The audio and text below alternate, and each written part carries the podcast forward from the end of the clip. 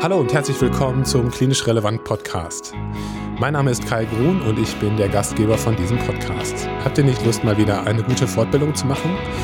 Dann haben wir genau das Richtige für euch, denn wir haben ja unsere Online-Fortbildungsakademie gelauncht und es finden sich mittlerweile fünf Fortbildungen auf der Online-Plattform und zwei davon sind sogar kostenlos.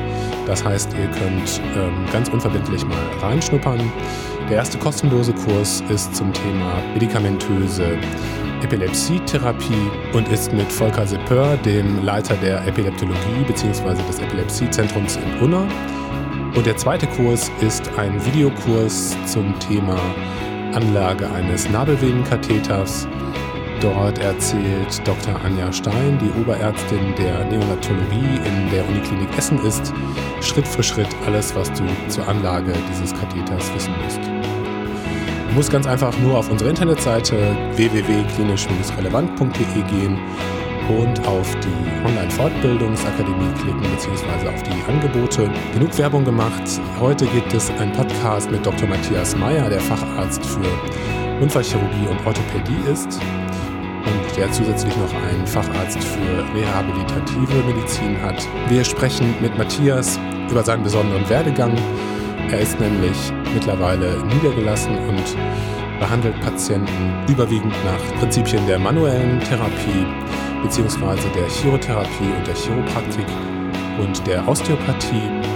Und ich fand es spannend, mal mit jemandem darüber zu sprechen, weil ich schon oft in der Notfallambulanz darüber nachgedacht habe, dass wir doch Patienten, die zum Beispiel starke Rückenschmerzen haben, ähm, relativ wenig anbieten können, außer eben der Schmerztablette oder irgendwelchen invasiven Verfahren. Insofern fand ich dieses Interview mit Matthias sehr spannend und ich hoffe, dass auch du ein paar Dinge für deine klinische Tätigkeit mitnehmen kannst. Ich wünsche dir ganz viel Spaß beim Zuhören.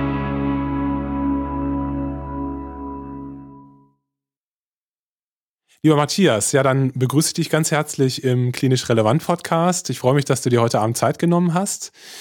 Ähm, als erstes, wie bei jedem äh, Podcast-Interview, würde ich dich gerne bitten, dich einmal kurz vorzustellen, wer du bist, was du machst und ja, vor allem, woher du kommst. Also, welchen äh, Weg hast du hinter dir, was deine medizinische Ausbildung betrifft? Ja, erstmal vielen Dank für die Einladung. Ich freue mich sehr, dass ich heute bei euch sein darf. Äh, mein Name ist Matthias Meyer. Ich bin äh, Facharzt für Orthopädie und Unfallchirurgie und habe dann aber noch einen zweiten Facharzt für rehabilitative Medizin gemacht. Ähm, ich habe in Mainz studiert und habe dann ein Forschungsjahr in New York machen können ähm, in der experimentellen Herzchirurgie. Und danach habe ich dann mein PJ noch gemacht in Trier und dann am Bodensee in New York und in Kapstadt und habe dann meine unfallchirurgische Laufbahn in der Uniklinik Köln angefangen, war dann zwei Jahre in Basel, habe da vor allen Dingen die Notfallmedizin äh, gemacht. Und dann bin ich nach Villingen-Schwenningen in Schwarzwald in ein größeres Traumazentrum, habe da den Facharzt für Unfallchirurgie und Orthopädie absolviert und bin danach äh, nach Ulm äh, in eine größere Reha-Klinik und habe da dann als Facharzt angefangen und habe mich dann zum leitenden Oberarzt ähm, weiterentwickelt habe den zweiten Facharzt gemacht und habe in der Zeit ziemlich viel mich mit manuelle Medizin, Chirotherapie, Osteopathie und Chiropraktik beschäftigt, habe dann auch die ganzen Fortbildungen mitgemacht und habe dann gemerkt, dass ich mit Handauflegen und ein paar äh, Griffe an den Wirbelsäulensegmenten, dass ich damit mehr Einfluss auf Physiologie nehmen kann, auch positiv, ähm, als wenn ich jemandem eine Tablette verschreibe. Und da ist dann in mir die Idee gekommen, dass ich das vielleicht auch irgendwie mal weiterentwickeln oder fortsetzen sollte, um zu gucken, wie weit das Ganze geht. Und jetzt bin ich seit etwa anderthalb Jahren in einer Privatpraxis in Ulm niedergelassen und mache das den ganzen Tag. Okay. ähm, mit welchen Krankheitsbildern, ich meine, jetzt hast du gesagt, du bist Orthopäde primär. mit welchen Krankheitsbildern ja. beschäftigst du dich da so? Ja, ursprünglich als Orthopäde kommen die Leute mit Rückenschmerzen, mit Arthrose. Ich glaube, das sind so die häufigsten Sachen.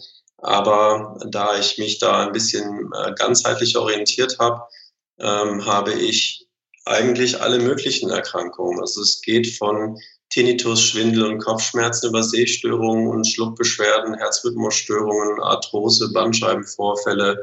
Äh, ich habe auch Parkinson-Patienten und ähm, eigentlich alles Mögliche. Ich habe auch dann die Patienten, die schon bei vielen Ärzten waren und keiner weiß, was los ist. Ähm, und dann bin ich so ein bisschen diese letzte Anlaufstation, weil ich dann nochmal einen etwas anderen Blick auf die Symptomatik ähm, setze und versuche, das mir auch bildlich darzustellen. Und wenn ich die Ursache für ein Symptom finde, dann habe ich in der Regel auch einen guten Ansatz, die Symptomatik rückgängig zu machen. Und das spielt dann keine Rolle mehr, aus welchem Fachgebiet die Diagnose kommt. Ja, das heißt, du guckst dir primär Symptome eher an und schaust nach deren Ursache, richtig? Das heißt, du denkst nicht in diesen Kategorien der Symptom, äh, der, der Diagnosestellung? Genau. Ja. Also, wenn ich das grob beschreiben sollte, würde ich sagen, beispielsweise jemand hat ein Symptom am rechten Kniegelenk. Ähm, dann gucke ich mir nicht unbedingt das Kniegelenk per se an, das mache ich zwar schon, aber mich interessiert viel mehr, wo kommen denn die Nerven her, die normalerweise dieses Knie kontrollieren und gesund halten.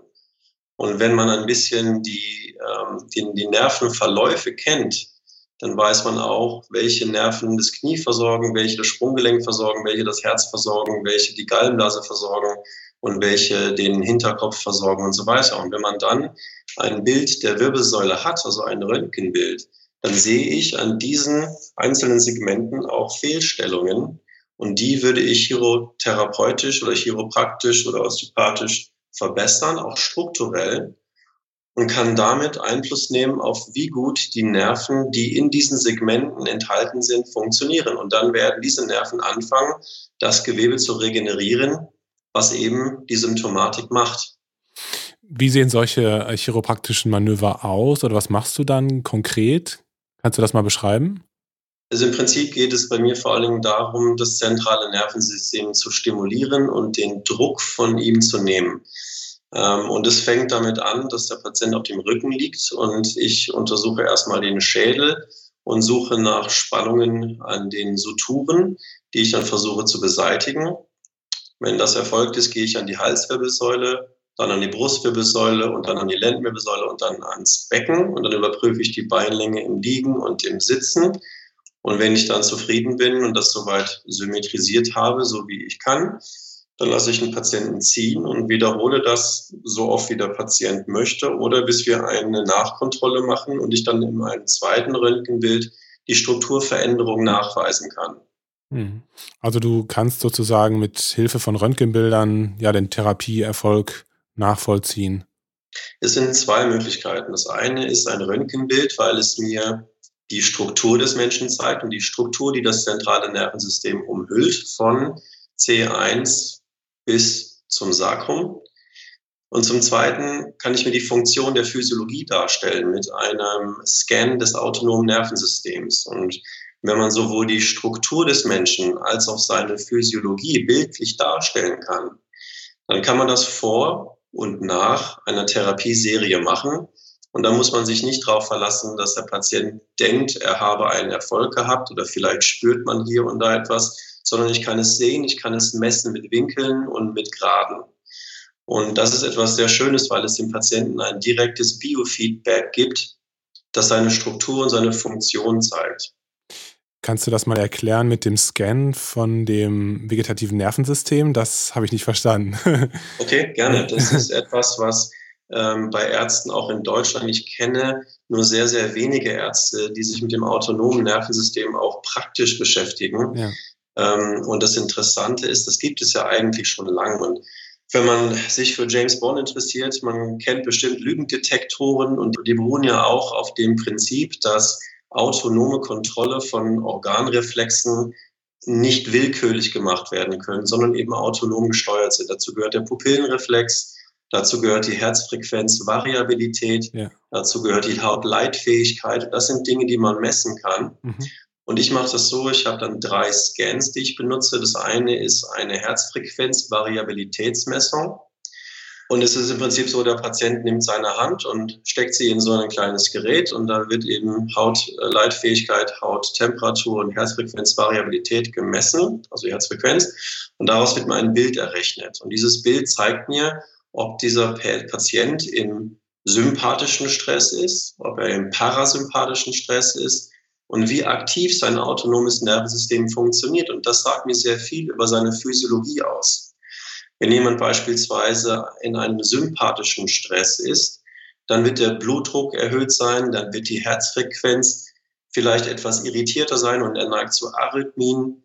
Cholesterin muss hochgehen, Blutzucker muss hochgehen, die Schilddrüse wird runterreguliert und die Verdauung ebenfalls. Das sind typische sympathische Reflexe, die auch in jedem Lehrbuch beschrieben werden. Aber wenn jemand in einem chronisch sympathischen Stress ist, dann werden diese Abläufe ständig suboptimal durchgeführt werden. Und dann kommen chronische Erkrankungen zustande, dass jemand ständig zu hohes Cholesterin hat oder dass der Blutzucker nicht passt oder dass der Blutdruck nicht passt, dass jemand Herzrhythmusstörungen hat oder aber Immunsystemprobleme, weil auch sympathischer Stress auch eine Downregulation von Immunfunktion macht.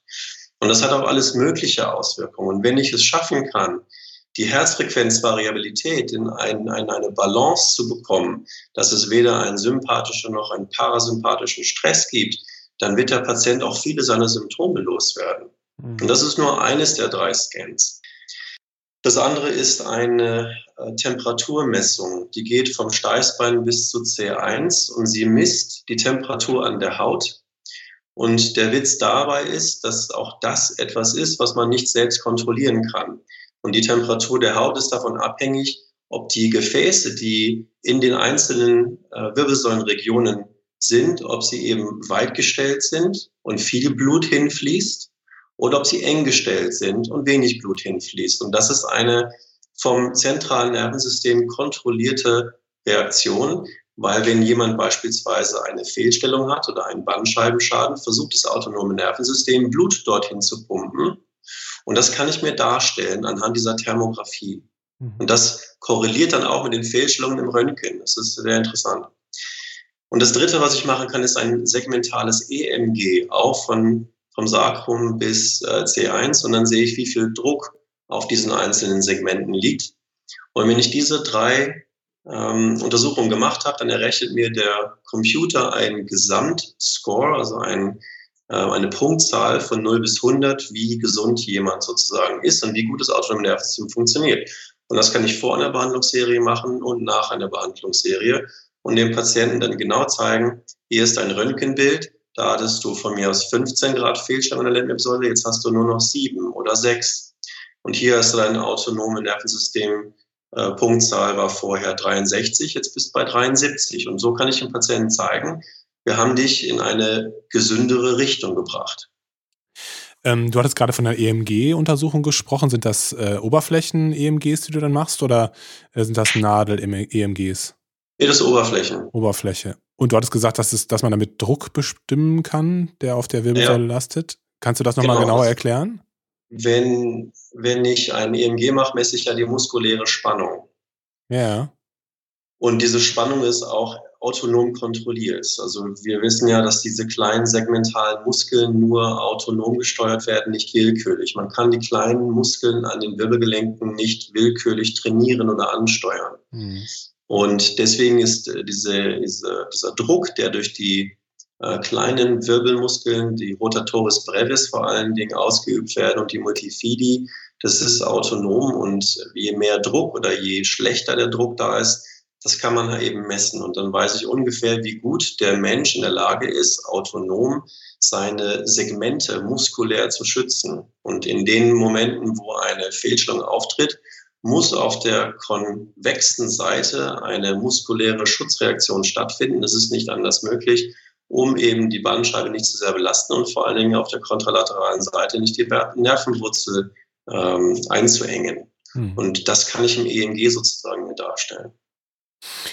Und die Herstellung eines Gleichgewichtes, sage ich jetzt mal, zwischen Sympathikus und Parasympathikus, würdest du nur in Anführungszeichen dadurch herstellen, dass du eben ja chiropraktische Manöver durchführst und damit den, den Fluss der Informationen über die Nerven verbesserst? Oder gibt es noch andere Interventionen, die du dann durchführst? Also oder andere Möglichkeiten, mit denen du das herstellen kannst, dieses Gleichgewicht? Es gibt im Prinzip drei Formen von Stress, die das autonome Nervensystem in ein Ungleichgewicht bringen können. Das eine ist der physische Stress, also eine Fehlstellung der Wirbelsäule mit einem physisch-körperlichen Druck auf diesem Nervensystem. Also wenn der Kopf zu weit nach vorne geht, macht das eine Spannung über dem Rückenmark. wenn ich über T2 eine äh, linkslaterale Skoliose haben, wird das über diesem Nervensegment eine Spannung auf der konvexen und einen Druck auf der konkaven Seite ausüben. Also diese physischen Reaktionen, die kann ich verbessern mit Chiropraktik oder Chirotherapie.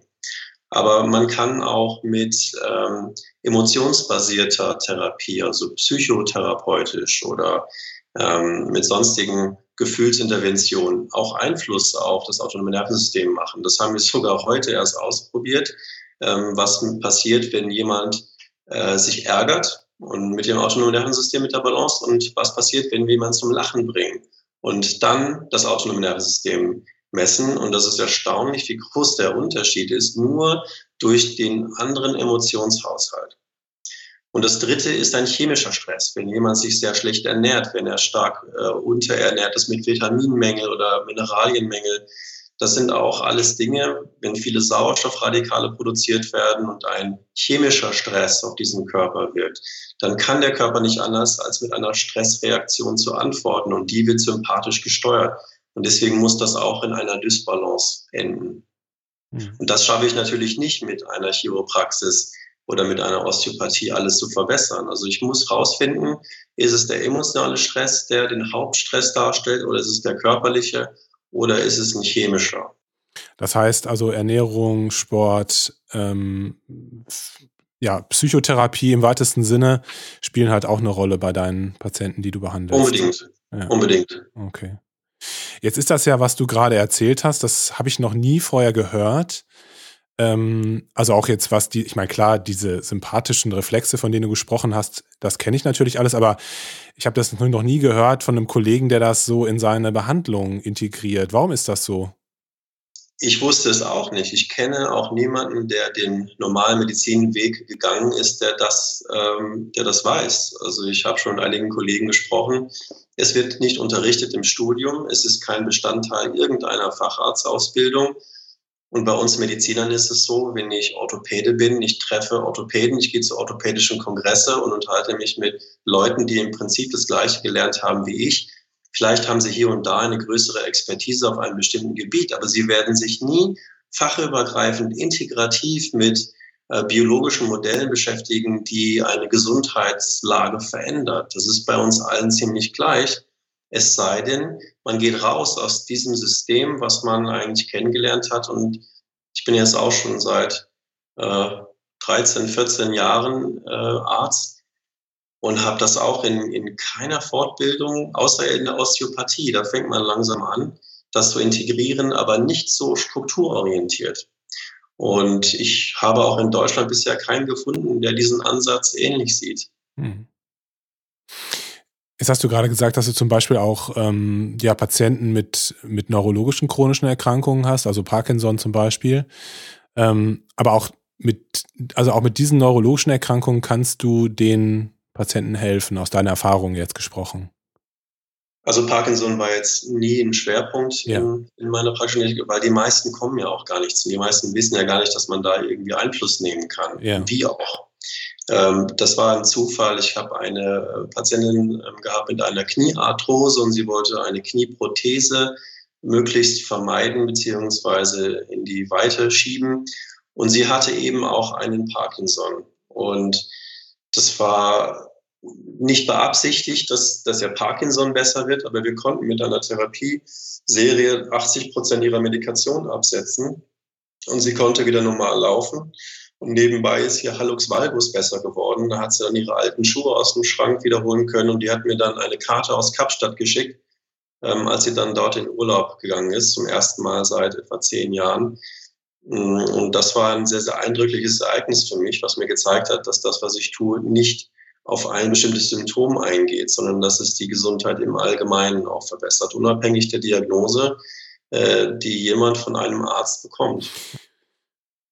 Für jemanden, der sich nicht gut auskennt mit solchen Bereichen, und da würde ich mich jetzt auch mit einschließen, wie, gibt, es, gibt es die Möglichkeit, dass du nochmal so ein bisschen ähm, beschreibst, was so Osteopathie beinhaltet? Osteopathie, was macht man als Chiropraktiker?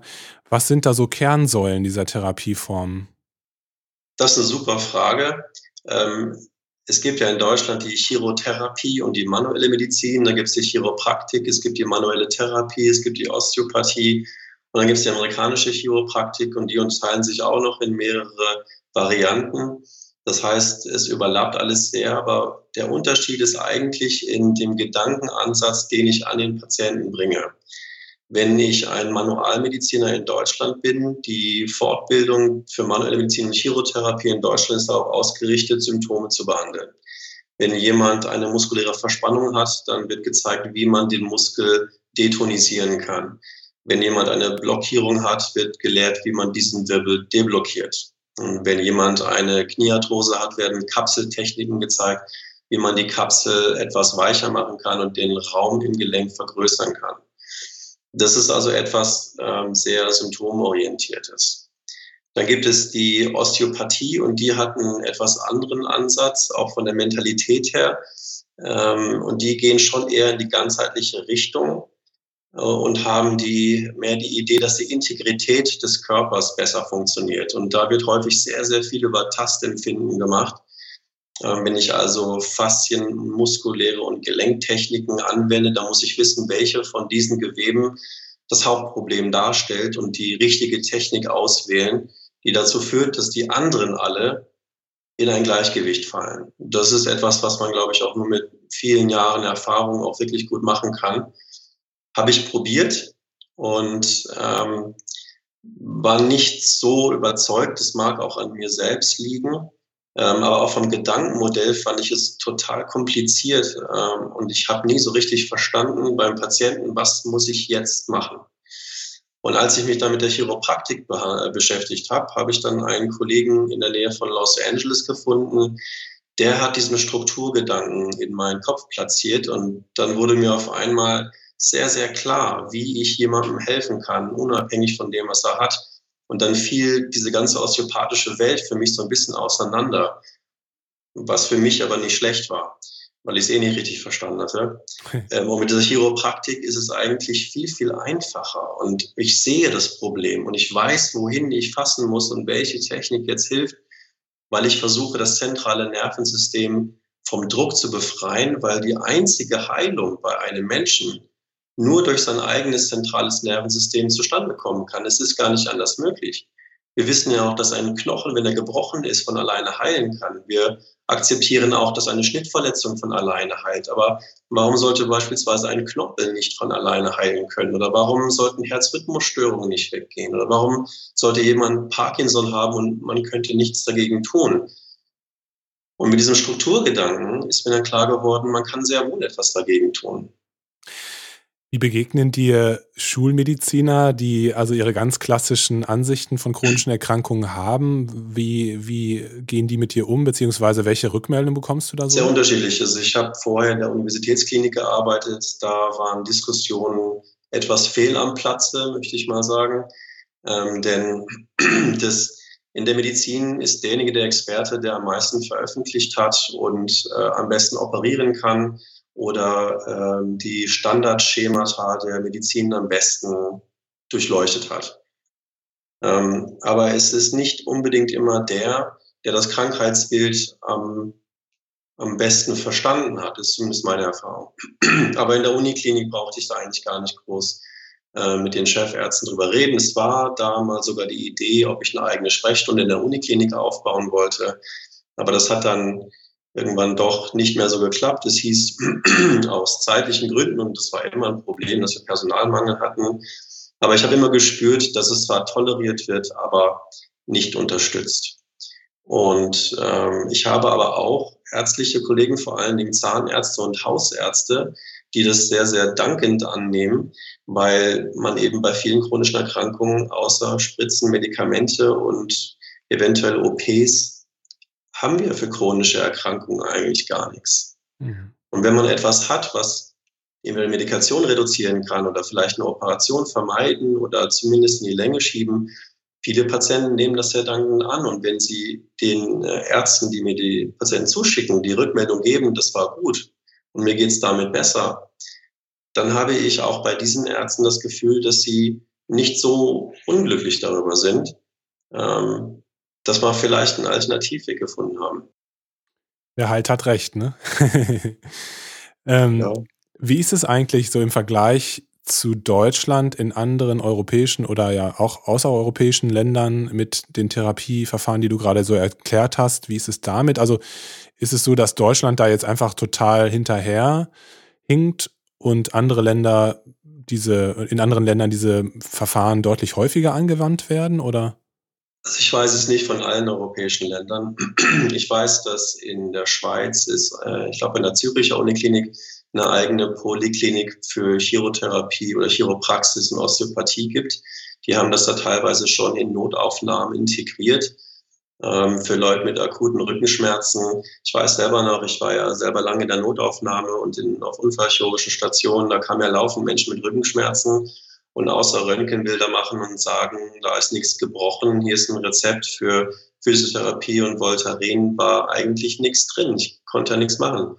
Ja. Aber diese Leute erfahren dann teilweise direkte Hilfe, wenn man Blockierungen findet oder äh, sonstige Verspannungen, die man lösen kann. Ähm, und das wird in der Schweiz, glaube ich, ein bisschen besser gemacht als in Deutschland. Hier wird es, soweit ich das überblicken kann, ziemlich strikt abgelehnt. Ähm, in Frankreich ist die Osteopathie relativ gut anerkannt.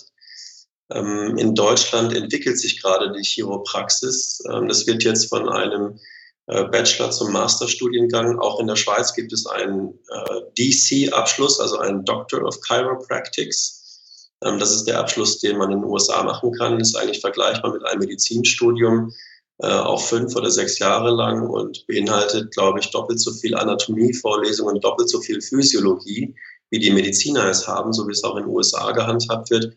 Dafür haben sie dann ein bisschen weniger Pharmakologie. Am Schluss würde ich dich gerne nochmal fragen zu deinem Buch, beziehungsweise du hattest gerade im Vorgespräch gesagt, dass du schon zwei Bücher geschrieben hast, richtig? Ähm, das erste Buch ist sozusagen auf meinem Mist gewachsen. Da habe ich dieses gesamte Konzept, was ich jetzt in den letzten Jahren ausgearbeitet habe, äh, mal niedergeschrieben. Es war ursprünglich gar nicht geplant, daraus ein Buch zu machen, aber ich hatte irgendwann so viel Material, dass ich das einfach noch zusammen ähm, geschrieben habe, in Struktur reingebracht habe und dann habe ich das mal an fünf verschiedene Verlage geschickt und das ist dann angenommen worden und das ist im Sommer jetzt erschienen. Okay. Für wen ist das Buch geeignet, beziehungsweise was war die Intention? Ähm, wer soll das lesen? Ist das für Fachkollegen oder ist es eher für Patienten gedacht? Oder? Eigentlich habe ich es für die Öffentlichkeit geschrieben, aber je mehr ich geschrieben habe und je mehr ich mit Menschen gesprochen habe, desto mehr habe ich auch gemerkt, dass äh, meine Kollegen das eben auch nicht wissen. Ja. Und ähm, von daher, ich wäre froh gewesen, vor drei, vier Jahren hätte ich so ein Buch gehabt. Wenn ich mich für sowas interessiere, wäre das für mich einiges an Ersparnis gewesen, was Arbeit und äh, intensive Recherchen anging. Ähm, also es ist ursprünglich für die Öffentlichkeit geschrieben. Die Sprache ist auch einfach. Ich vermeide möglichst auch viele Latein- oder medizinische Begriffe und Diagnosen. Ähm, aber es gibt zum Schluss ein kleines Appendix A bis Z chronische Erkrankungen. Ähm, was mache ich, wenn ich beispielsweise äh, Rückenschmerzen habe? Oder was mache ich, wenn ich Zähneknirschen habe? Und dann biete ich zumindest Ansätze, ähm, wie jemand das für sich auch verbessern kann. Wie heißt das Buch und wo findet man das? Ähm, das Buch heißt Der Mensch zu schlau zum Überleben. Und das ist über den Novum Verlag erschienen. Und man findet das auf den gängigen Online-Shops. Bei Amazon gibt es, bei Hugendubel, bei Novum kann man es direkt bestellen, bücher.de und ja. Okay. Über den Titel muss man ein bisschen nachdenken, richtig? Genau, ich äh, habe auch ein bisschen darüber nachgedacht. Und die Idee dahinter ist, dass ähm, durch die gesamten Fortschritte, die wir in Chemie, in Landwirtschaft, in Medizin und die ganzen technologischen Bereiche gemacht haben, das ist ja schon auch eine Höchstleistung des menschlichen Gehirns. Ja. Also ich kann nicht sagen, dass die Menschen jetzt irgendwie dumm sind als Spezies. Ähm, und diese, diese Ideenreichtum und diese äh, Produktivität führt aber dazu, dass wir uns mehr und mehr von äh, von der Natur und von wie Natur eigentlich ursprünglich gedacht ist, entfernen. Und je mehr wir das tun, also je mehr wir versuchen, uns von der Natur abzuschotten oder abzugrenzen durch Technik oder durch Medizin, ähm, das macht uns nur kränker. weil das nicht die Art ist, wie ein Mensch auf diesem Planeten leben sollte. Und das wird uns, wenn wir nichts dagegen unternehmen, langfristig, glaube ich, verdammen auszusterben. Hm. Das sehe ich genauso. Das ist zwar ein etwas tragisches, aber ein gutes Schlusswort finde ich trotzdem, dass das einem zum Nachdenken anregt. Ich danke dir ganz herzlich. Das ist sehr spannend, was du erzählt hast. Das ähm, habe ich gemerkt, dass es in mir natürlich auch Skepsis hervorruft, weil ich es einfach nicht kenne. Das ist, glaube ich, was ganz Normales. Unbedingt dass, auch dass, sehr wenn man, gut, wenn man skeptisch ist. Genau. Und ähm, ja, aber trotzdem ähm, finde ich das spannend, was du erzählt hast. Und ich bin sowieso jemand, der ein großer Fan ist von interdisziplinärem ähm, Herangehen und ähm, ja, von, von einem ganzheitlichen Blick auf Probleme und auf Symptome. Ich glaube, es ist ein großer Fehler, wenn man nach Schema F vorgeht und äh, ja, eine Diagnose stellt und immer, äh, immer das Gleiche macht. Ähm, deswegen finde ich das spannend, was du erzählt hast und ich denke, ich werde mir dein Buch mal durchlesen. das freut mich. Alles klar, Matthias. Also ich äh, wünsche dir viel Erfolg weiterhin auf deinem Weg. Danke. Ähm, was, was ist so ein bisschen deine Vision? Was, wo möchtest du gerne hin? Och, ich glaube, ich habe schon so oft Pläne geschmiedet für mein Leben und es ist immer anders gekommen, als ich dachte. Jetzt gucke ich erstmal, dass ich einen Schritt nach dem anderen mache. Es sind noch zwei Bücher in Arbeit. Ähm, wir haben noch einiges auch an Wissenschaft, das wir veröffentlichen wollen, weil ähm, solche Publikationen gibt es beispielsweise auch noch nicht. Ja. Da bin ich gerade dabei, was über Bandscheibenregeneration zu schreiben. Und da gibt es viele Möglichkeiten, sich da ein bisschen auszutoben. Ja. Ich habe das Thema Wissenschaft bewusst außen vor gelassen, ähm, weil ich mir gedacht habe, dass es da wenig, ähm, wenig Wissenschaft, wenig Evidenz zu gibt, zu den Methoden, die du vorgestellt hast. Aber ja, ich finde es gut, finde es gut, wenn du da auch reingehst, denn das äh, ist ja immer so ein bisschen Totschlagargument auch in Deutschland, ne? Wenn man keine, keine Studien vorweisen kann, dann ähm, wird es dann schwierig. Genau. Okay. Matthias, wie, wie, gesagt, vielen, vielen Dank für deine Zeit und ähm, Sehr gerne. alles Gute dir. Gleichfalls. Dankeschön.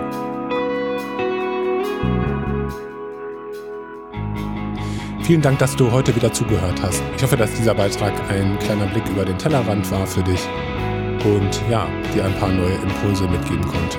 Du findest in den Show Notes weitere Informationen zu Matthias Arbeit, auch einen Link zu seiner Website und natürlich auch den Link zu seinem Buch, das sicherlich bemerkenswert ist.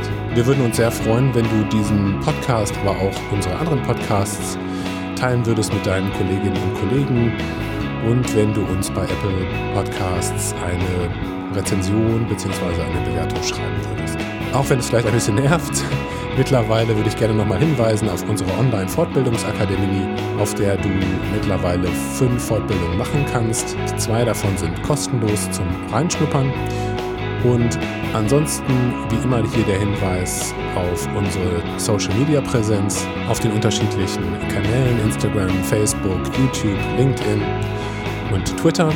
Und auch nochmal der Aufruf an euch, bitte, wenn ihr Lust habt, macht gerne mal mit bei uns bei Klinisch Relevant als, als offene medizinische Fortbildungsplattform. Ihr seid herzlich eingeladen und könnt uns gerne unter kontakt.klinisch-relevant.de kontaktieren. Wir freuen uns schon, wenn ihr beim nächsten Mal wieder einschaltet.